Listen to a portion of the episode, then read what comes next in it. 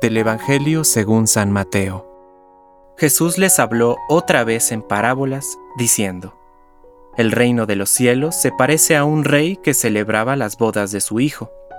Envió entonces a sus servidores para avisar a los invitados, pero estos se negaron a ir.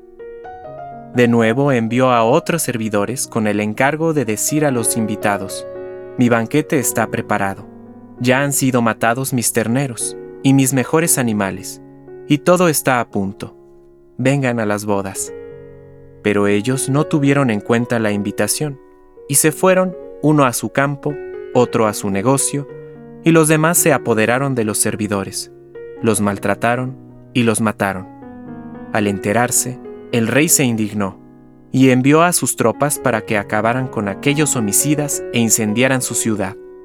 Luego dijo a sus servidores, El banquete nupcial está preparado pero los invitados no serán dignos de él.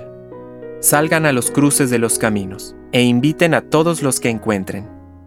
Los servidores salieron a los caminos y reunieron a todos los que encontraron, buenos y malos, y la sala nupcial se llenó de convidados. Cuando el rey entró para ver a los comensales, encontró a un hombre que no tenía el traje de fiesta. Amigo, le dijo, ¿cómo has entrado aquí sin el traje de fiesta? El otro permaneció en silencio. Entonces el rey dijo a los guardias, Átenlo de pies y manos, y arrójenlo fuera, a las tinieblas. Allí habrá llanto y rechinar de dientes. Porque muchos son llamados, pero pocos son elegidos.